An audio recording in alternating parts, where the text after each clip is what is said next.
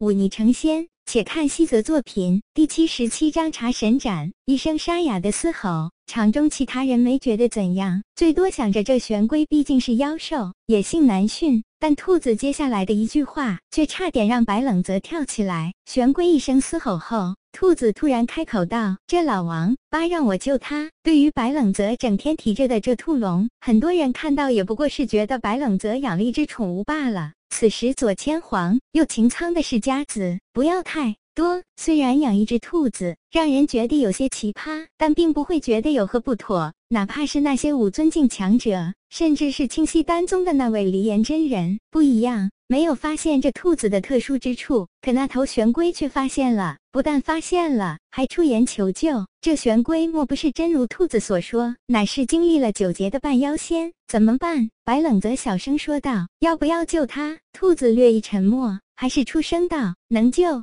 救救吧，毕竟是我的同类，而且这厮经历了九劫，只差一劫就可以成就那济世渡人的妖仙。你若救了他，也算是一场善缘，那便救。白冷则不再迟疑，张口喊道：“五百万两！”些微嘈杂的拍卖场上，这一声喊价后，立刻静了下来。那位场上尴尬无比的拍卖师，也终于找到了救星。立刻喊道：“已经有一位贵客出到了五百万两，还有人加价吗？”坐在前面的那位家公子回过头来，脸上带着一丝疑惑，看了白冷泽一眼，略一迟疑，还是开口道：“五百五十万两。”有人提价，白冷泽悄悄握紧了拳头，叫过旁边的小厮，问道：“我今天带的现银并不多，可以将一些东西抵押在这里吗？”那小厮立刻恭敬说道。当然可以，不过您抵押的东西值什么价，还需要我们主事看过之后才能定夺。那好，这场拍卖先暂停，你带我去见那主事。小厮朝着场上拍卖师打了一个手势，那拍卖师立刻转口道：“刚才这件拍品实在是让大家失望了，我们决定先开始下一件拍品，这玄龟留到最后拍卖。好，现在让我来介绍一些下一件拍品，这乃是一件盔甲。众所周知。”利器易的，以甲难求。这件金鳞宝甲乃是出自平津王府，是我们世子殿下派人送来拍卖的。据说乃是一头稀有妖兽囚牛的皮所制。这金鳞宝假轻便，贴身穿戴无丝毫不适，却可以抵挡武林金高手全力一击，起拍价六百万两。白冷泽跟着那小厮左转右转，来到拍卖行的后厅。小厮到了声稍等，立刻跑了出去。须臾时间。前几日见过的主事快步来到了后厅之中。公子是要抵押物品，不错。白冷泽从怀中拿出一样东西，这东西一拿出来，满堂都是碧绿一片。此物名叫茶神盏，有着温养万物、汲取灵气之用。据说当年神农尝百草之时，曾日遇七十二毒，得茶而解，说的便是这茶神盏。用这茶神盏盛水饮用，可驱百病。益寿延年，主事道吸一口阳气。他盯着这晶莹剔透、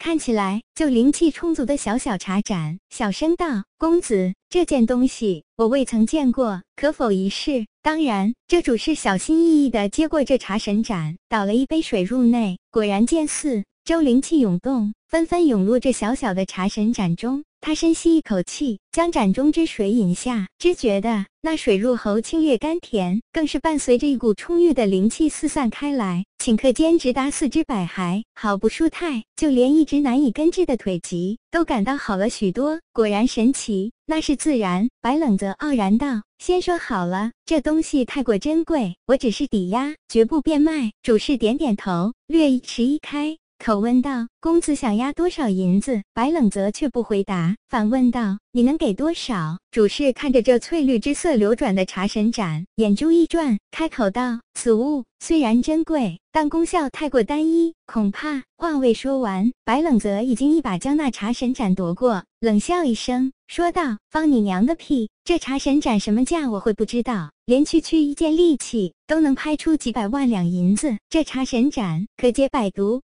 去千病乃是难得的益寿延年之宝物，这东西若是拿去给宫里那位，能换来多少好处？要我教你，莫说百万两银子，便是百万金，恐怕都有无数人哭着喊着来求。你若没有眼力，便找个长眼的过来，否则小爷还不伺候了。见对方发怒，这主事才意识到自己刚才故意压价，确实不妥。能拿出这等宝物的人，又岂会不知此物珍贵？他赶忙道歉，说道：“刚才确实是小的眼拙，这就去叫我们幕后主管过来。”白冷泽冷哼一声，不去理他。这主事匆忙离开。过了一会儿。才见到一位年纪约摸四十多岁的中年人走了进来。这中年人一进来就开口说道：“刚才下人眼拙，惹恼了贵客。这样吧，此次拍卖，本店出五十万两银子作为工资的拍卖金，如何？”五十万两银子，这手笔不算小了。白冷泽站起身来，将那茶神盏拿了出来，也不废话，直接说道。这东西只压不卖，出价吧。那主管看了一眼这茶神盏，眼里露出一抹惊艳之色，略一沉吟，开口道：“客官。”你看这样如何？这茶神盏，正如您所说，乃是万金难求的宝物。但此等宝物，唯有进献给贵人才有这样的价值。客官可能也知道，我们丰源拍卖行背后乃是瑞王爷。这茶神盏，我打算献给瑞王爷，所以请客官出价吧。只要我丰源出得起，我说了，这东西只押不卖。白冷。则冷哼一声，接着说道：“出价？你觉得我是缺银钱的人吗？若非我出来带的钱少了，你恐怕一辈子都见不到此等宝物吧？”这话说的毫不留情，但那主管脸上却丝毫没有不满之色。他陪着笑了声，恭敬道：“客官说的是，夺人所爱确实失礼，但这宝物我也确实需要，还请客官卖我一个面子。这样吧，日后客官来我丰源拍卖行，看上的东西。”十件以内直接底价拿走如何？说着，从怀中拿出一块玉牌，双手递上，说道：“持此玉牌，公子就可以优先挑选，不必走那拍卖流程。”白冷泽沉默了一会儿，开口道：“这样吧，小爷我最近迷恋剑术，你若能帮我找几本高深剑谱来，我便将这茶神斩便宜卖你，如何？”见到白冷泽终于松口，这主管松了口气，恭敬递上玉牌，说道：“此事好说，我风源最擅长之事，便是搜罗天下奇珍，区区几本剑谱，便送给公子，又如何？之前我说的条件一样不少，再加上之前公子看好的那头玄龟，以及一千万两白银，公子觉得可还满意？”白冷泽轻哼一声。做足了傲慢姿态，这才说道：“既然你如此上道，我便将你这个朋友。本小爷我有的是奇珍异宝，区区茶神盏还真算不得什么。日后都拿到你这丰源来，也算省事。”主管面露喜色，如此先谢过公子了。小的名叫司马公，公子以后若要卖什么